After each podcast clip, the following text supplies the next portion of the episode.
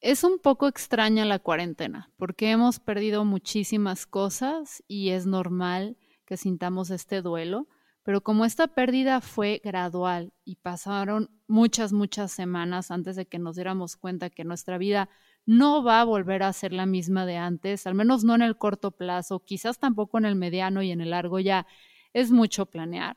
Eh, el no tener esta como noción clara de que estamos de luto impide que hablemos al respecto y podamos sanar. Así que en esta ocasión invitamos a Chantal Más, que es experta en estos temas, para que nos hable sobre el luto de la cuarentena o las pérdidas que hemos tenido por este proceso. Acompáñenos a Pepe Ruiz, a Charlie Solórzano y a mí en este episodio. Recuerden que están en Encafeinados.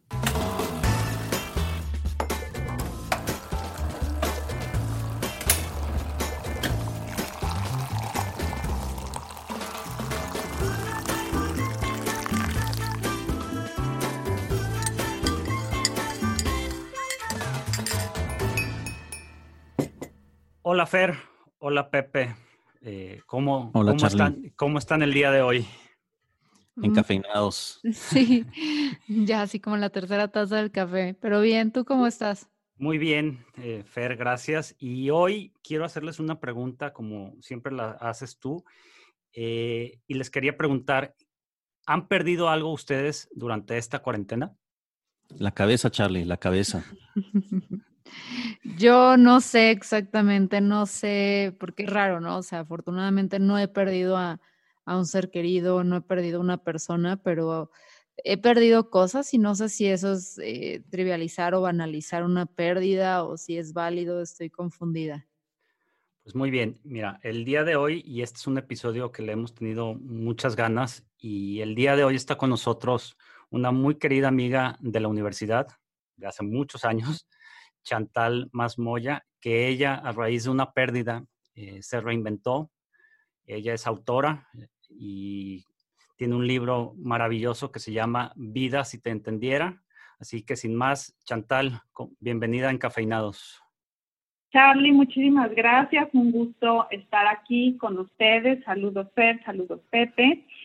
Y pues aquí con el gusto de estar compartiendo con ustedes eh, esto que es ahora un tema tan trascendente que se ha vuelto, que son las pérdidas.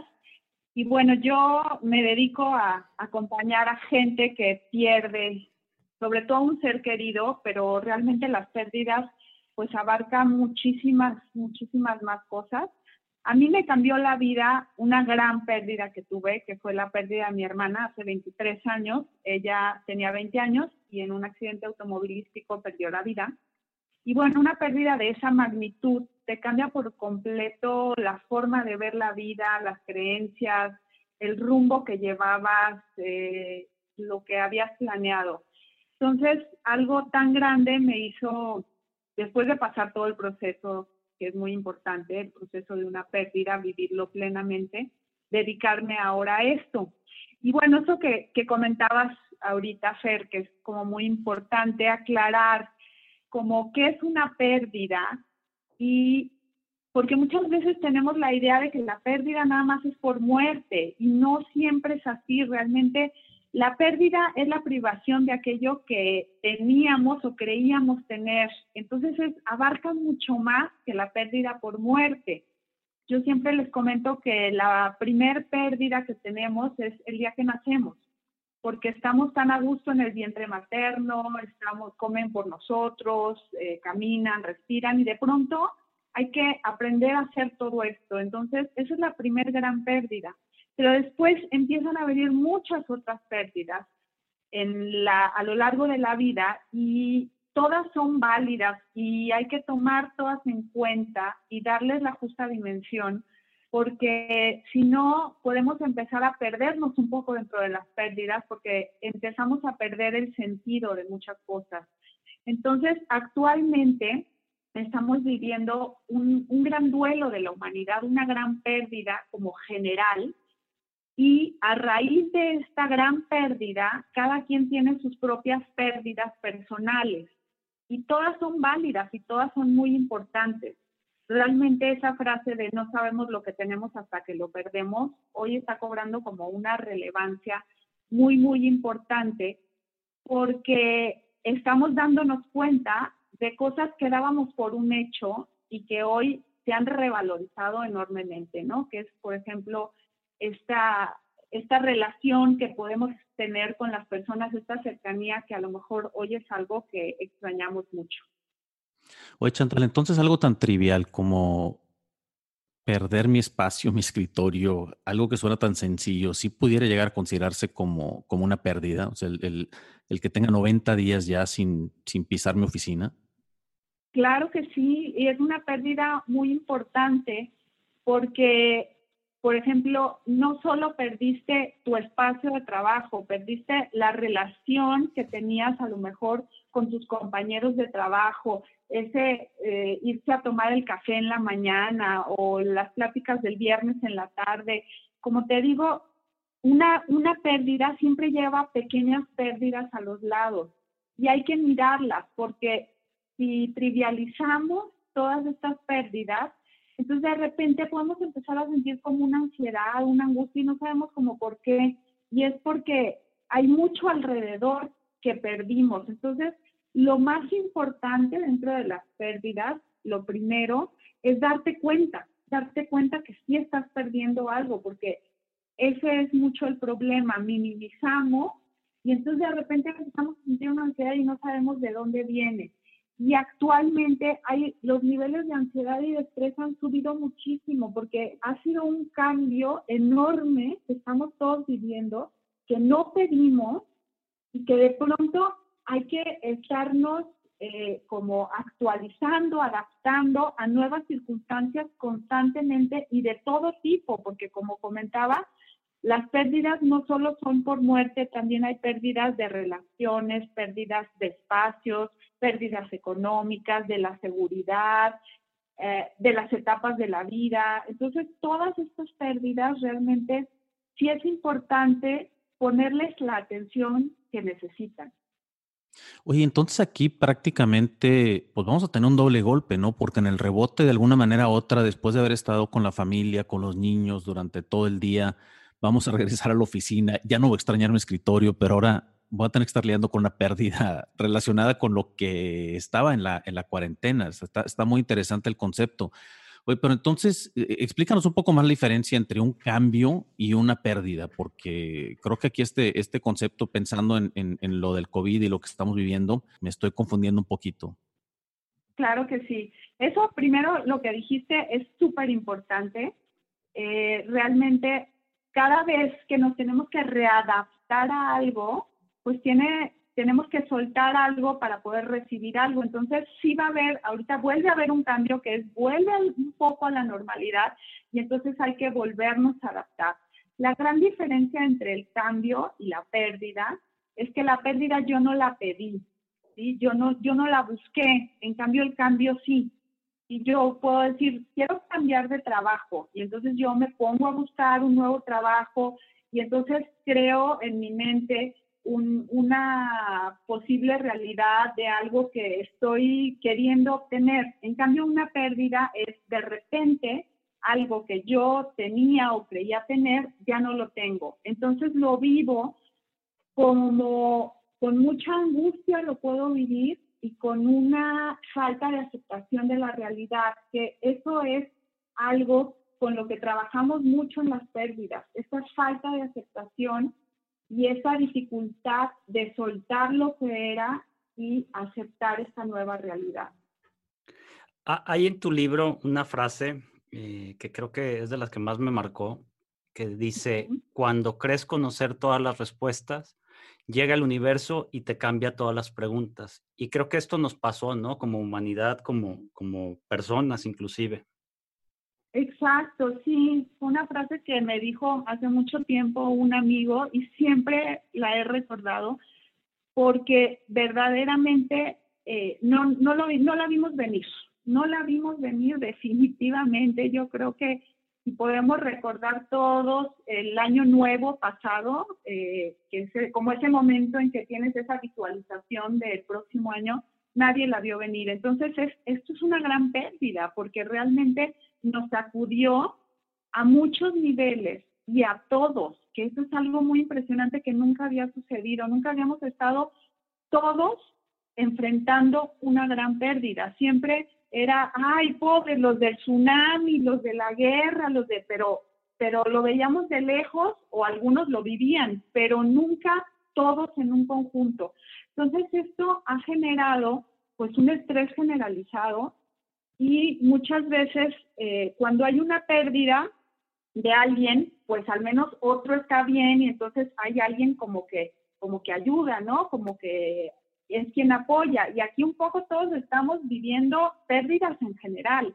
Entonces se ha convertido esta situación en algo pues complejo. Sin embargo, toda pérdida es una gran, gran oportunidad de cambio y de crecimiento, pero ahí tenemos que darle ese enfoque.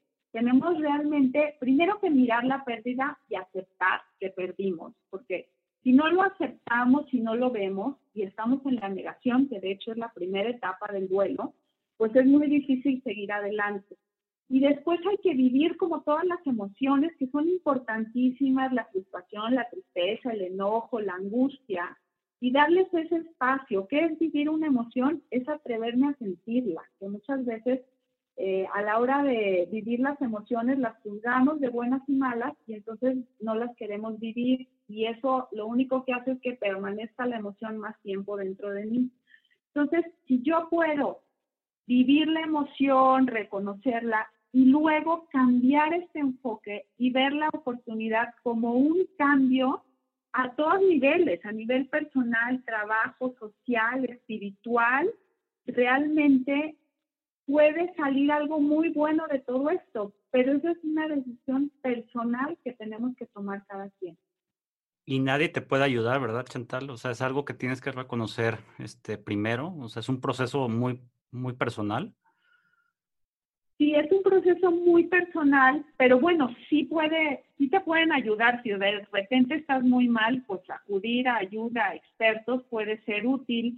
Puede ser útil a lo mejor también leer algún libro que me pueda servir, que me pueda dar una orientación para darme cuenta que lo que estoy viviendo no es algo banal, no es algo sin sentido, que realmente es, tiene toda una lógica que yo me sienta perdido. Yo cuando eh, murió mi hermana y tuve esa experiencia tan fuerte, yo sí fui, acudí a una terapia tanatológica y algo que me sirvió muchísimo es que la tanatóloga me decía, es normal que estés mal, es normal que te sientas perdida, es normal, todo me decía que era normal, entonces a mí eso me daba mucha paz, porque yo de pronto decía, me estoy volviendo loca, no voy a poder con esto, y el hecho de que te digan, pues es normal, es normal que, que te pierdas aquí, que pierdas el sentido, pero eso no quiere decir que no lo vayas a recuperar. Entonces es como, como que te digan, si hay una luz, al final del camino, nomás que tú tienes que hacer ese camino. En ese aspecto sí, nadie puede caminar el camino que cada quien tenemos que caminar, pero sí hay gente que sí nos puede ayudar, o libros, como digo, o a lo mejor ahora este, algún video de YouTube que nos pueden ayudar y nos pueden dar luz y esperanza, que creo que es algo muy importante en estos momentos. Ok.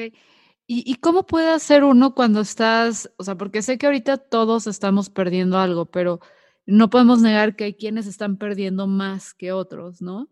Em, ¿Qué puede hacer uno para apoyar a alguien que está pasando por este proceso? Eso que dices es como súper importante hacer porque necesitamos la solidaridad de todos. ¿Qué puedo hacer? Estar atento y estar presente. Y a pesar de que todos estamos perdiendo, también todos tenemos esta capacidad de dar y de, y de cooperar y de ayudar. Y curiosamente, eso da mucho sentido, que es ahorita lo que a veces no encontramos. Entonces, exactamente no te podría decir qué, pero sí te podría decir que es como importante estar conectado con uno y observando no solo mi proceso, sino también hacia afuera. Y ese observar hacia afuera me puede ayudar a conectar con otros y a lo mejor sí puedo, sí puedo ser una escucha atenta un día, sí puedo a lo mejor dar algo a alguien que lo necesita y que a esa persona le va a hacer una gran diferencia. Y eso me puede dar sentido porque es importante dentro de las pérdidas, llega un punto en que es muy importante empezar a encontrar como sentidos y significados. A mí hay una frase que me gusta mucho de Blacak Havel, que fue este, el último presidente de Checoslovaquia, el primero de la República Checa, que dice, esperanza no es lo mismo que optimismo. Dice, el optimismo es la convicción de que algo saldrá bien. En cambio, esperanza es la certeza de que algo tiene sentido independientemente de cómo resulte. Y a mí esta frase me gusta mucho porque es eso, no es eso, eso que te dicen muchas veces, no te preocupes, todo va a estar bien, todo va a estar bien. Bueno, a veces no está bien, a veces la pasamos mal, pero si yo acepto esta realidad y de pronto puedo mirar y encontrar sentido incluso, incluso en medio de la tormenta, entonces va a cambiar muchísimo la forma como yo lo viva. Y ahí es bien importante porque la actitud, si nosotros la podemos definir a través de todos estos procesos de dar sentido. Sabes que me, me, acaban de abrir los ojos de una manera increíble en, en, la colección de comentarios que hicieron ahorita entre el tuyo, Fer, y el primer detonador fue cuando Chantal mencionó que la diferencia entre un cambio y una pérdida es que la pérdida no la pediste.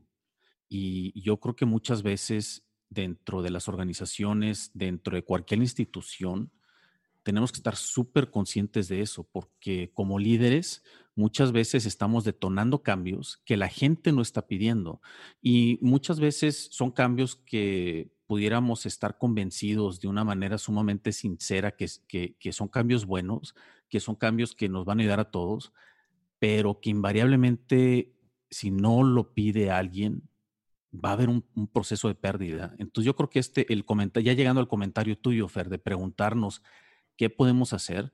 Yo creo que también es importante poner esto dentro del contexto de los cambios que nosotros estamos empujando y ser proactivos en entender esta pérdida de la gente, no nada más en el sentido de que, oye, mi amiga tuvo una pérdida, déjame apoyarle, no, sino con toda la gente con la que estamos trabajando constantemente.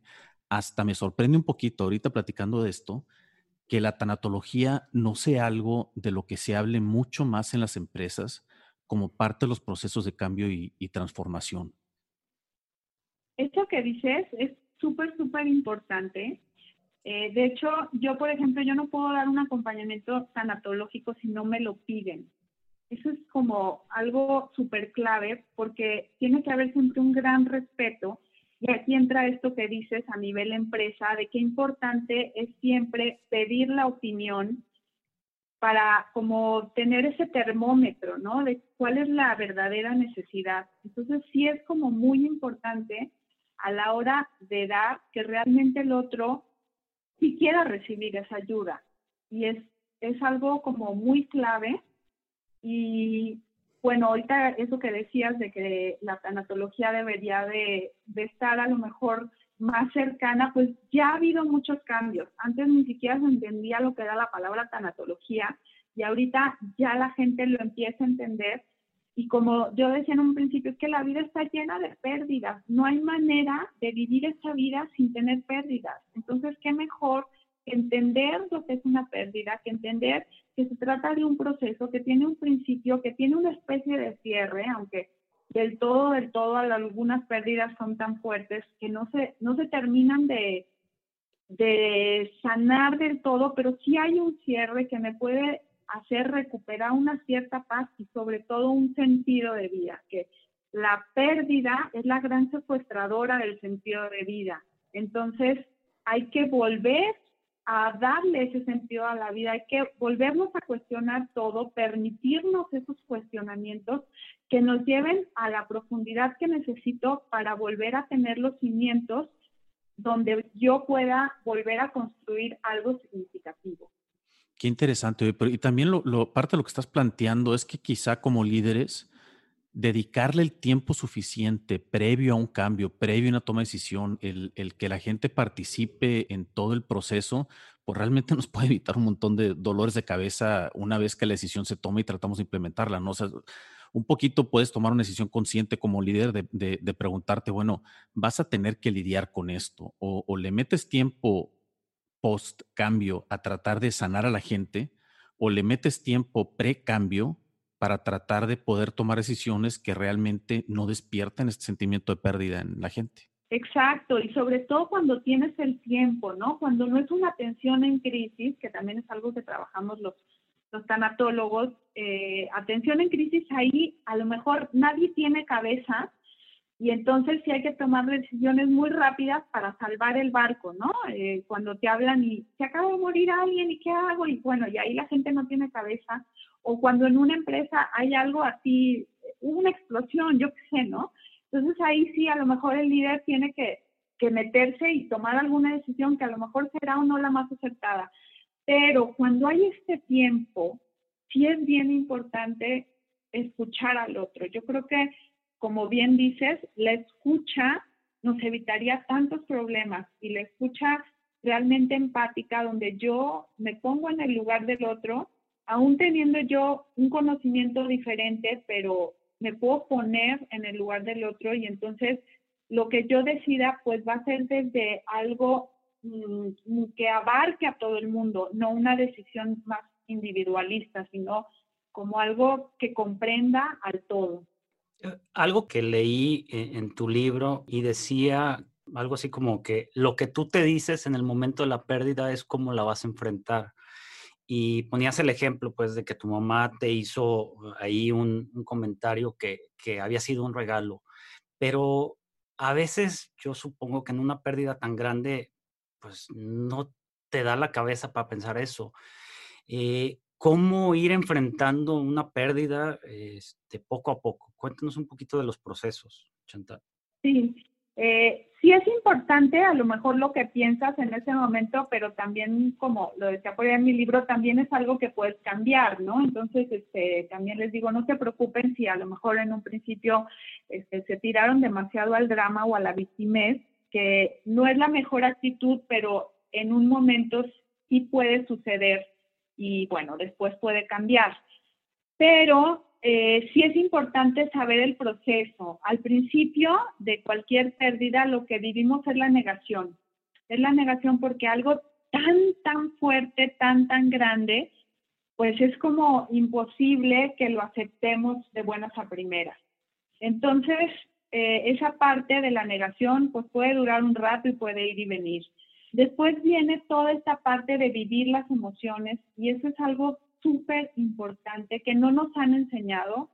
Creo que ahorita se está enseñando un poco más en las escuelas, pero de verdad vivir las emociones sanamente, sin rechazarlas eh, y dándonos esta oportunidad de sentirlas, podría evitarnos muchos problemas. Y bueno, es una montaña rusa de emociones, una pérdida fuerte y hay que vivirlas. Y luego entonces puedo empezar a tocar un poco esta aceptación, este soltar, y ya la última etapa en un duelo es este resignificar, ya después de que yo me cuestioné muchísimas cosas, que normalmente una pérdida fuerte lo que hace es que me, me cambia incluso mis creencias, porque me hace profundizar, pero eso es bueno, eso es algo maravilloso, eso es un regalo que me da una pérdida. Y entonces ya una vez que voy a estos cuestionamientos, paso a esa siguiente etapa de dar sentido. Y el sentido nunca va a estar en el dolor o en lo que perdí, el sentido va a estar en lo que aprendí, en lo que me supe reinventar. Y esto, este es el, pues el regalo que te da una pérdida y un duelo, que al fin y al cabo, pues sales más fortalecido y sabiendo más cosas. Y es algo que sí le puede dar un gran sentido a tu vida como bien comentabas al principio, pues yo nunca me imaginé dedicándome a esto. Verdaderamente yo cuando fui al acompañamiento de duelo con la tanatóloga, cuando acababa de morir mi hermana, yo dije, esta mujer tiene el peor trabajo del mundo. Cuando, ¿quién me iba a decir que yo iba a acabar trabajando en eso? Y hoy para mí lo que sucede es que tiene muchísimo sentido, tiene muchísimo sentido el poder acompañar a alguien en su proceso y ver cómo él, porque no soy yo, es él quien encuentra sentido a su vida. Y para mí esto ha sido como muy significativo. Está, está muy interesante lo que dices y, y como que normalmente pensamos en contrarios, ¿no? Felicidad, tristeza y el contrario el uno del otro. ¿Por qué estamos tan obsesionadas las personas en nada más vivir en la felicidad y, le rehuimos tanto a, la tristeza? O sea, ¿por qué no la podemos asimilar? Ay, qué tema tan importante estás tocando ahorita. Este, hay una cultura de la obsesión de la felicidad y hay que ser felices y todo el tiempo hay que ser felices y ser positivo, etcétera, etcétera. Y, y, pues la vida no solo es eso, ¿no? Y lo que, lo que sucede, yo lo que he visto mucho es que hay muchísimo miedo al dolor, muchísimo. Entonces, lo queremos evitar a toda costa. Y a la hora de evitar el dolor, cuando el dolor es evidente, lo único que hacemos es que terminamos prolongándolo y convirtiéndolo en sufrimiento.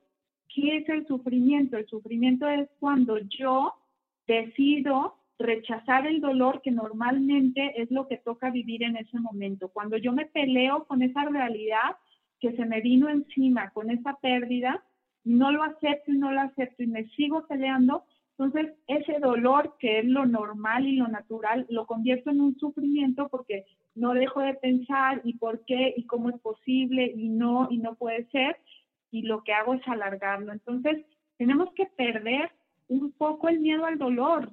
No es que yo esté diciendo, ay, eh, qué maravilla, pues ni modo, y que viva el dolor. No, no va por ahí, porque luego se puede malentender. Al contrario, es que es parte de la vida y como es parte de la vida, si yo lo acepto, lo puedo vivir de una manera mucho más fluida y mucho más armónica y entonces incluso salir más rápido de ese dolor.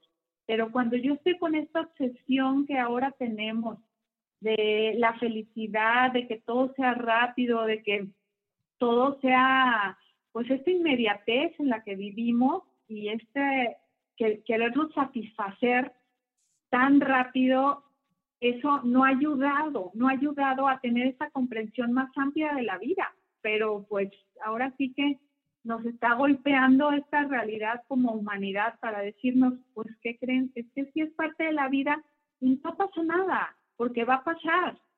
Pero sí, el cómo lo vivo, ahí sí es una decisión que sí depende de mí y eso puede lograr que se convierta esto en algo significativo y en una oportunidad de reinvención o que me quede como en esa depresión. Yo les llamo que cuando vivimos una pérdida, de pronto se vuelve todo negro. Y nosotros decidimos si trabajamos esa pérdida y volvemos a ver colores, o si no la trabajamos y nos quedamos como en un gris, porque no es cierto que el tiempo lo cura todo. El tiempo hace una parte y la otra parte la hacemos nosotros a través de todo este trabajo de vivir las emociones, de cuestionarnos la existencia y de verlo como una oportunidad y darle sentido a esto que nos puede haber sucedido. Porque también es importante entender quizás eh, eh, en lo que comenta Chatal, que no es una línea recta. Entonces podemos ir y venir con emociones, sentir que avanzamos y luego que nos vamos para atrás y está bien, ¿no? Está muy bien y tu pregunta es buenísima porque justamente yo lo viví, me recuerdo muy bien cuando viví el duelo de mi hermana, que una vez llegué a la terapia y le dije a la terapeuta, es que estoy como al principio, ya pasaron varios meses y otra vez estoy fatal. Y me dijo, no, es que así es. Es un ir y venir, es muy cansado, las pérdidas duran más de lo que uno quisiera.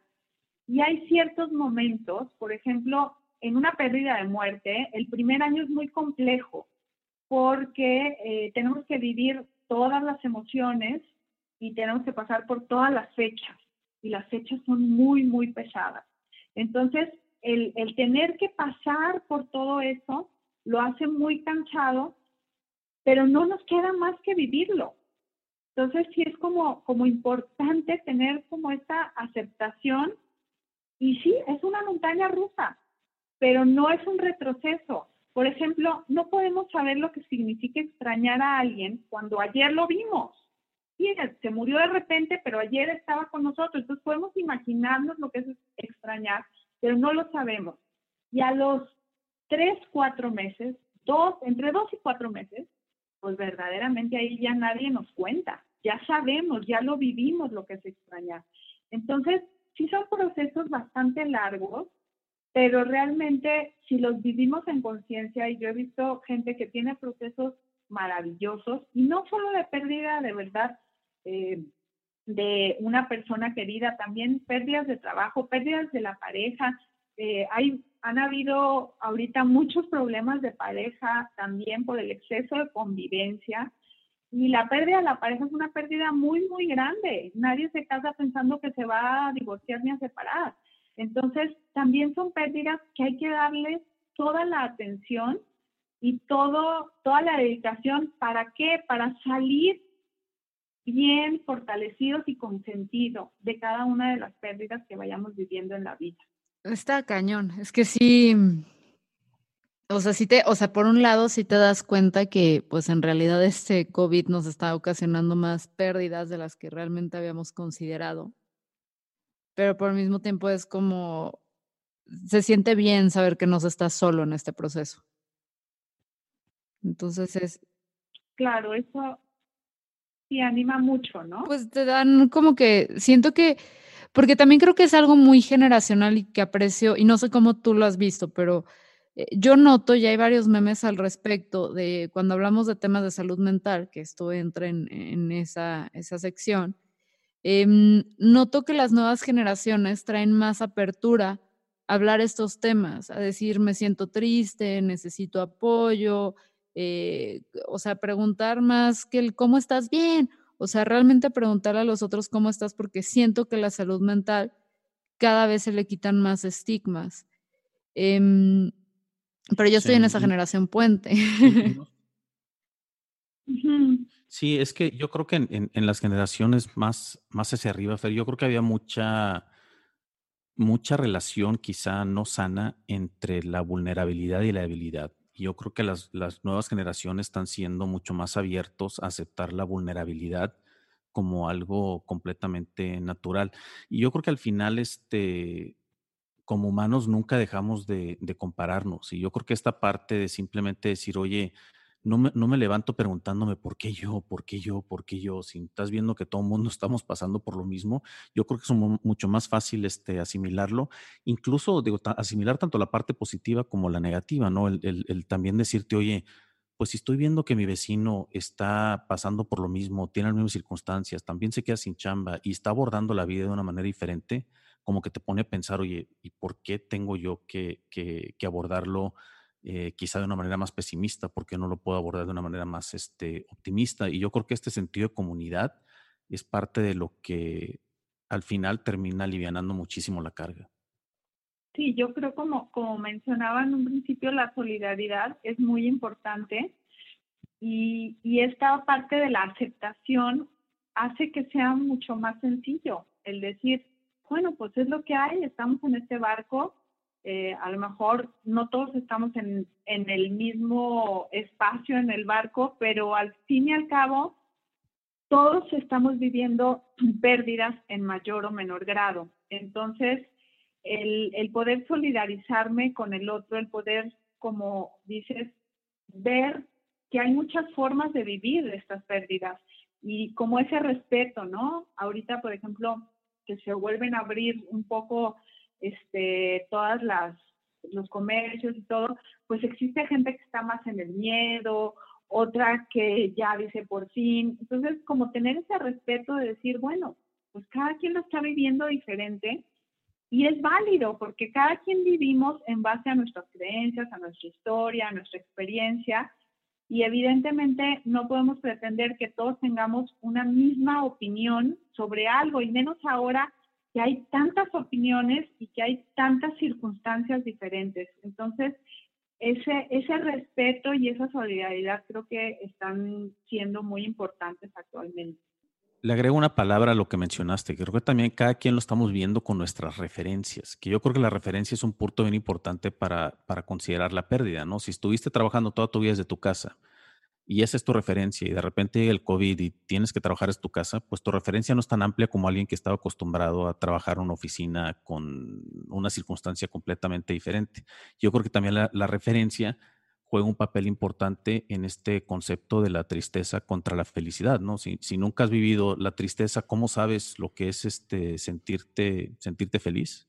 Claro, y eso es, sí es muy importante y eso, por ejemplo, es muy claro cuando ves a una persona que ha tenido muchas pérdidas y alguien que no ha tenido ninguna pérdida. Y claro, la que no ha tenido ninguna pérdida muy posiblemente es más fácil que se ahogue en un vaso de agua que la que ha tenido muchas pérdidas, porque lo que te dan las pérdidas es que te ayudan a dimensionar, a dimensionar pues todo lo que te sucede. Entonces ya dices, no, bueno, pues he pasado peores y he salido adelante. Entonces, eso es como, como muy importante, sí, lo que tú dices, las referencias, o sea, dependiendo de cuál haya sido tu historia y en qué momento, también eso es como bien importante, en qué momento te, te llega esta pérdida o la que sea.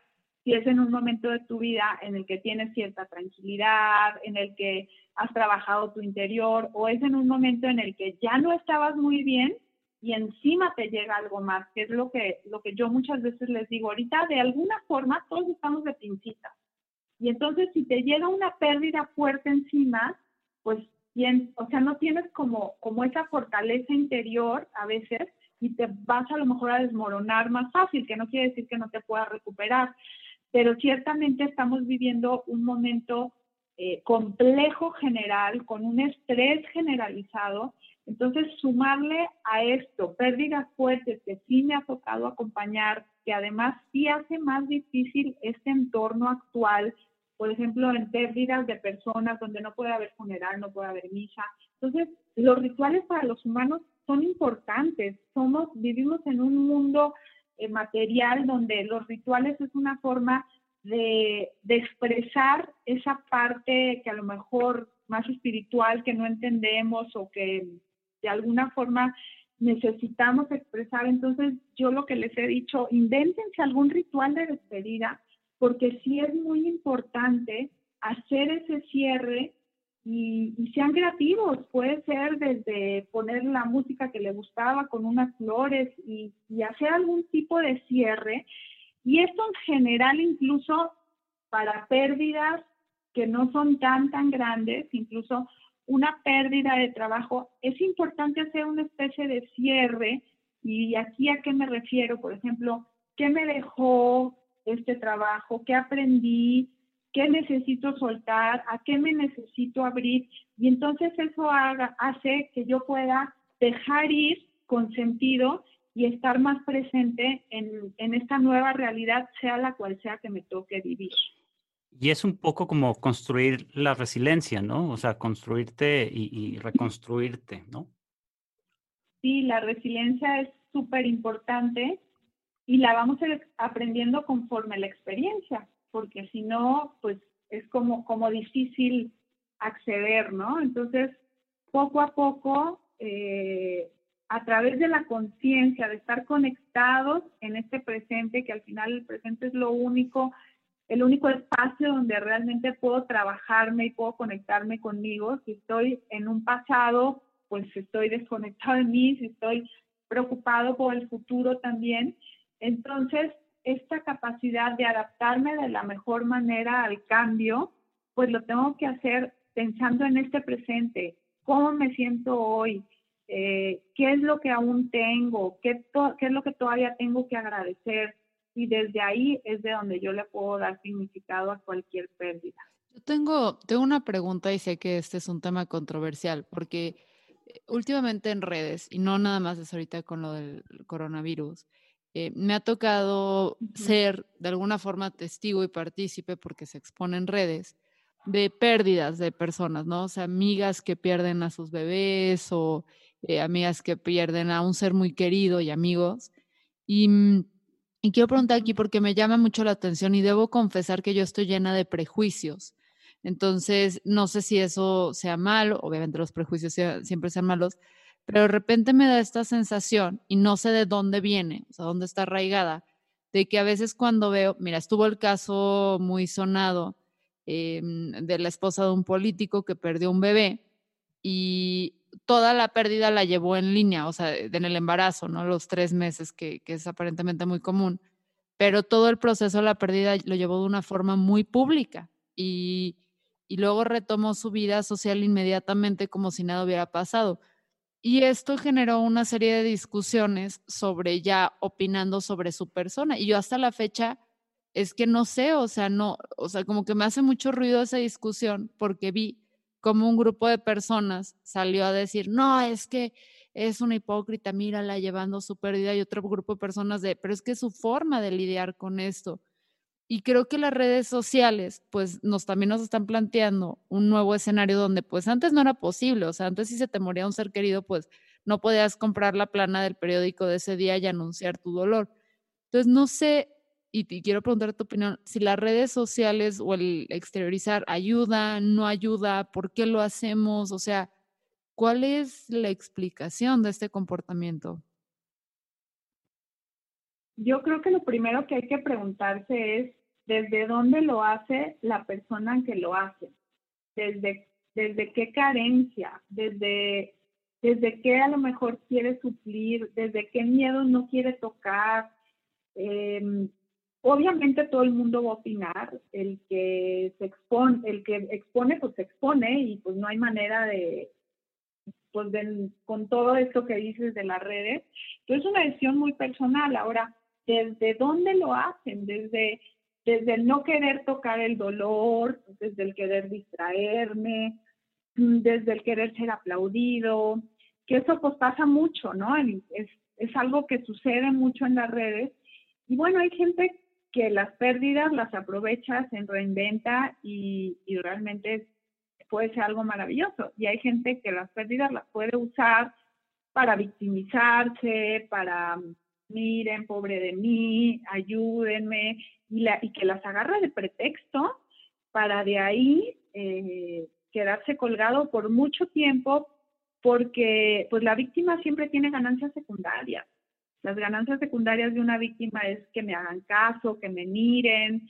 Entonces yo ya, hay gente que, la, que las pérdidas, así es como las vive. ¿No es la manera más sana? No, definitivamente no. el hacerse la víctima no es algo sano, pero es una decisión personal y hay gente que decide tomar la pérdida para eso y quedarse ahí. Y es muy difícil eh, trabajar la pérdida con una persona así, porque lo que acaban haciendo es que acaban haciendo de su pérdida una jaula de oro. Y entonces compiten, ¿no? O sea, es como mi pérdida es la más grande y, todas las demás las minimizo y, están, pues ahora sí que regodeándose en su pérdida. Y bueno, no es sano, ¿no? Definitivamente no. Digo, no sé exactamente este caso de esta persona porque habría que ver cada caso. Y, la pongo ella en, en, particular porque fue el último que sonó, ¿no? O sea, lo he visto en muchas ocasiones y sí es cierto, o sea, sí se siente como un rollo de mi dolor es el más grande del mundo, que por un lado lo entiendo, ¿no? Empatizo que cuando pierdes a alguien eh, y más que es muy cercano a ti o que, un, o sea, un sueño, ¿no? Como puede ser un bebé, que, que de repente, o sea, es como, es tan cercano, tenía tanto significado, tenía tanto arraigo en ti que no puedes creer que haya alguien que haya... Es como el amor, ¿no? De alguna forma es lo que hablamos de que son contrarios, de que incluso cuando encuentras este nuevo amor, sobre todo cuando eres joven y traes las hormonas a tope, es como, es que un amor como este nunca ha existido y nunca nadie lo ha vivido. Entonces, siento que como son contrarios, pues también a veces esa pérdida, pues lo podemos sentir un poco así, ¿no? De que es que tú no tienes idea de lo que yo perdí porque este, era tan impresionante y tan importante y creo que aquí es donde ayuda el acompañarte a un experto que te ayuda a darte cuenta de que sí fue una pérdida extraordinaria para ti, pero no quiere decir que estés solo en este proceso y que nunca nadie haya caminado este camino. Claro, y esa, fíjate, esa pérdida que mencionas, sí es una pérdida muy incomprendida, la de los bebés y la de los que todavía un aborto este, es en, un, en una etapa así ya más avanzada o incluso no avanzada, porque lo que se pierde ahí es una gran, gran ilusión, es la ilusión de tu vida, ¿no? Que es tener un hijo. Entonces, este, bueno, en la mayoría de los casos. Entonces, sí es una gran pérdida muy incomprendida, el típico de, no, luego te vuelves embarazada, etcétera, y entonces te sientes muy incomprendido. Entonces, yo lo que me refería no es, no es que no sea una pérdida gigante, es que hay muchísima gente que tiene pérdidas gigantes. Entonces, lo que, lo que es muy importante es como, como no querer estar como comparando y engrandeciendo mi pérdida y hacerla como, como ponérmela como un traje y no quitármela nunca, porque vuelvo a lo mismo, el, el duelo es un proceso que tiene que llegar a una especie de cierre que nunca a lo mejor me va a dejar de doler, pero sí hay un cierre en, un, en cuanto a una resignificación y en cuanto a, tiene que haber algo que yo suelto para que mi vida vuelva a tener sentido y yo pueda volver a estar en paz y volver a sonreír, porque de eso se trata. Yo cuando llegan conmigo les digo, yo lo que te quiero ayudar es a que recuperes tu paz y tu sentido de vida. Y entonces de ahí partimos. Entonces sí, este, sí es como importantísimo trabajar las pérdidas. Eso sí es algo que yo verdaderamente recomendaría. Y más, si te está quitando tu paz, es que hay que trabajar. Oye, Chantal, te quería preguntar, porque ahorita mencionaste una frase de, de, las típicas frases que alguien te dice, ¿no? Eh, no pasa nada, luego te vuelves a embarazar, este, está en un mejor lugar, eh, híjole, ya estaba enfermo, ya está descansando, como que tratan de minimizar y no sé si es por el miedo de no querer expresar eh, o no saber, o sea, también del otro lado, cómo debemos de aproximarnos o, o, decir las palabras que son adecuadas, porque creo que también ahí nos falla muchísimo, ¿no? Sí, yo creo que mientras menos palabras a veces es mejor, porque de verdad la regamos muchísimo cuando queremos decir algo o sea, ay, pues qué bueno, ya dejó de sufrir, pues porque tenía que sufrir en un principio, ¿no? Este, vas a ver, te vas a volver a embarazar, o ay, perdiste un hijo, pero tienes otros dos. O sea, ¿qué es eso? Son, de veras son, son frases que te caen pésimo. Eh, lo mejor es decir, aquí estoy, te quiero mucho, eh, un fuerte abrazo, eh, porque realmente en ese momento cuando acaba de suceder es que no hay nada, no hay nada que te pueda dar paz. Y sí tiene que ver mucho con esto que dices de tocar un miedo. ¿sí? Ahí hay una frase que me encanta que es, ¿cuál es la diferencia entre eh, lástima y compasión? La lástima es tocar el dolor del otro desde mi miedo y la compasión es tocar el dolor del otro desde el amor. ¿Y eso qué significa?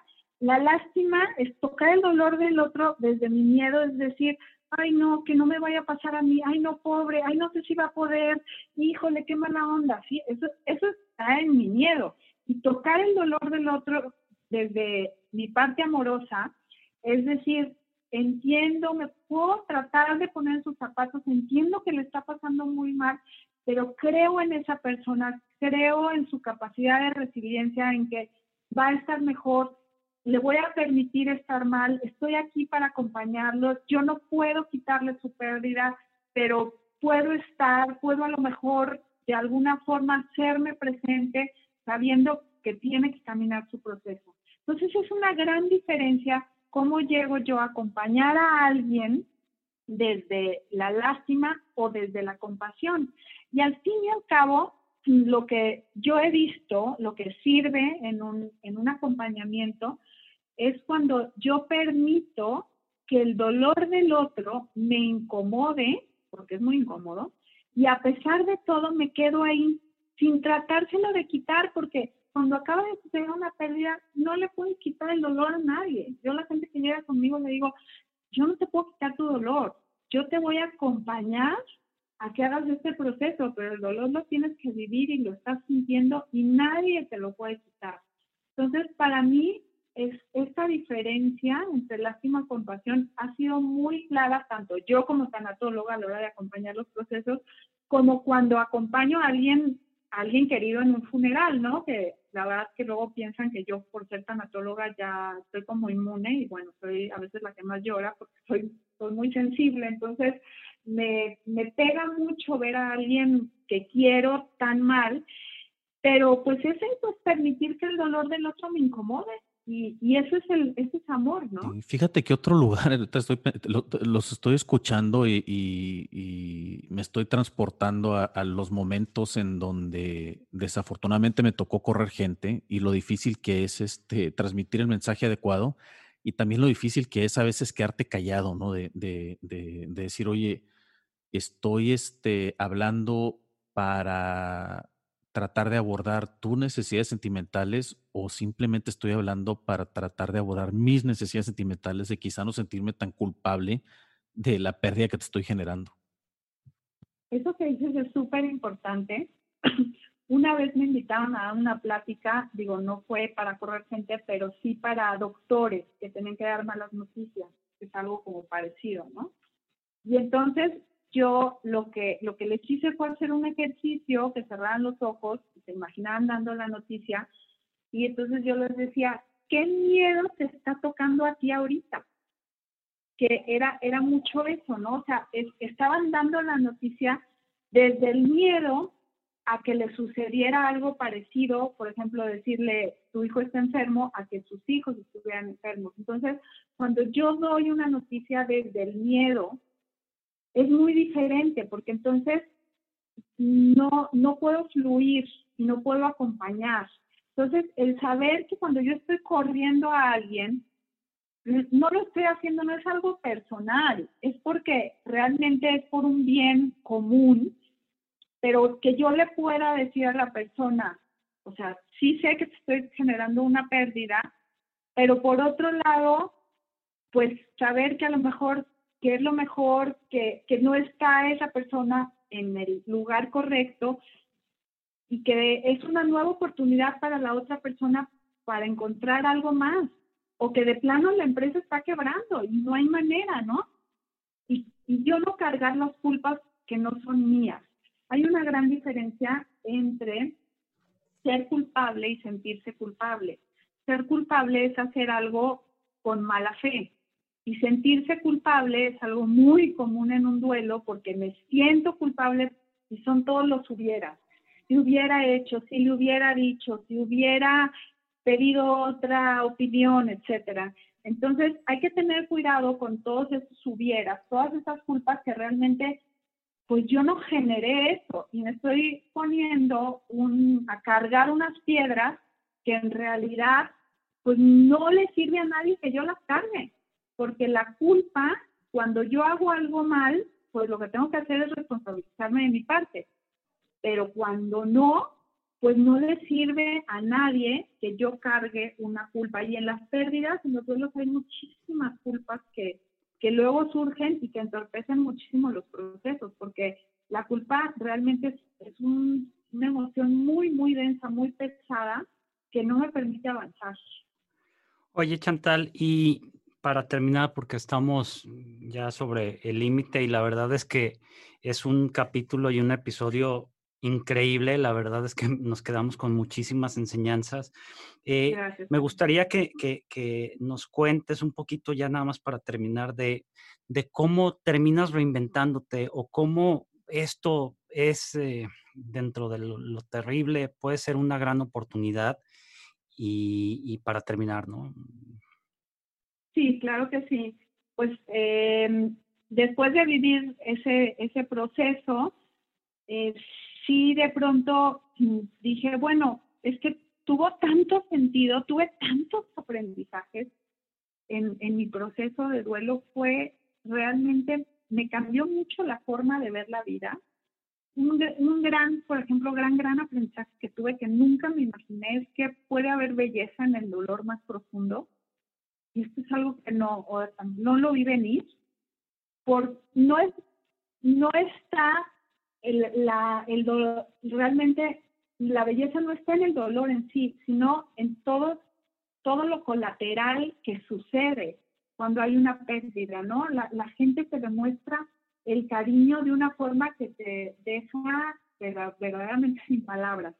Entonces, tuve muchos, muchos aprendizajes y bueno, fue cuando yo decidí, dije, creo que puedo, creo que yo puedo acompañar pérdidas porque es algo muy significativo. Yo les digo que para mí el acompañar a alguien, me llega alguien en el peor momento de su vida y me da la confianza de acompañarlo.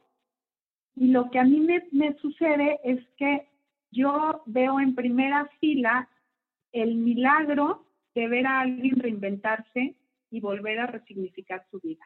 Para mí eso es mi trabajo, entonces tiene muchísimo sentido. Entonces, bueno, empecé a, me preparé, empecé a acompañar duelos y luego llegó un punto en que dije, pero es que si es tan maravilloso, si a mí me sirvió tanto, ¿por qué la gente no, no viene más gente? ¿No? Eso que decíamos, ¿por qué la tanatología no es más conocida?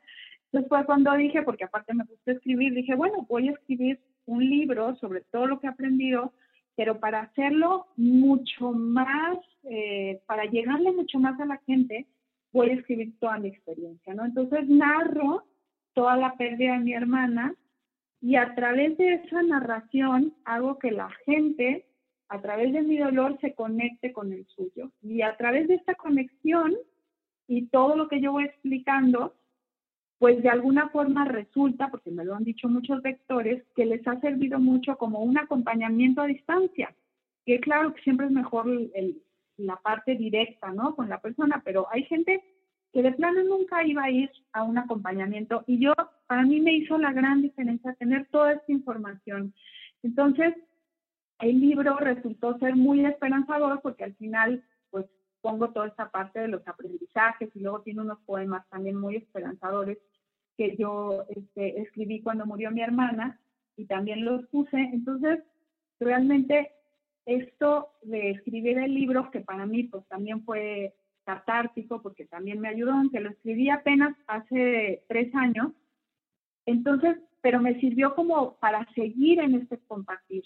Y luego dije, bueno, pero hay gente que no lee y que no va a ir a la terapia, entonces hice un canal de YouTube que se llama Tanatóloga Chantal Mar, y ahí la misma información que está en el libro o que yo doy en las terapias, pues también la doy este, en, todos estos son videos cortos que duran de 3 a 5 minutos.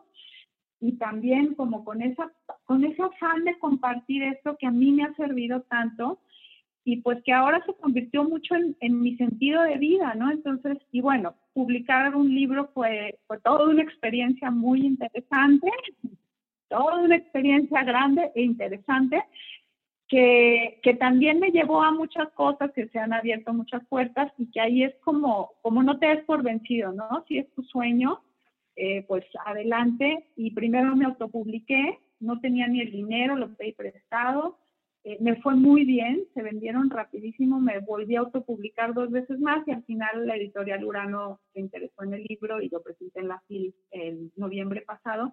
Entonces, ha sido, han habido cosas maravillosas que han salido de una experiencia espantosa, terrorífica y traumática. Entonces, yo esa es mi invitación, decirles, si yo pude, ¿por qué no cualquiera? O sea, cualquiera podemos resignificar una pérdida a un nivel que verdaderamente tiene una profundidad y un impacto muy bello en, quien quiera tomarlo, ¿no? Y esa, esa ha sido mi experiencia. Chantal, muchísimas gracias. La verdad es que eh, podríamos durar otra hora por lo menos platicando. Hay muchísimas enseñanzas en, en este episodio, en tu experiencia, en lo que viviste, en lo que estás haciendo, en tu reinvención y no me queda más que darte las gracias porque venir, abrir y, contar ha sido muy, muy valioso. De verdad te, agradezco de corazón que, que, le hayas dedicado tiempo a esto. Excelente charla, muchísimas gracias, Chantal. Chantal, te agradecemos mucho. Vamos a dejar todos los links a, tu libro, a tu canal y todo lo demás en nuestra página que es encafeinados.mx. Y Chantal, nuevamente, muchas gracias por estar aquí con nosotros. Gracias a ti, Pepe. Esperemos pronto poderte ver en persona. Eh, Chantal, por último, ¿dónde te podemos encontrar en redes sociales?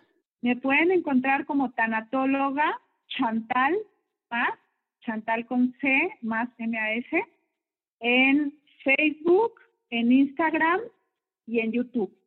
Esas son las todas las redes.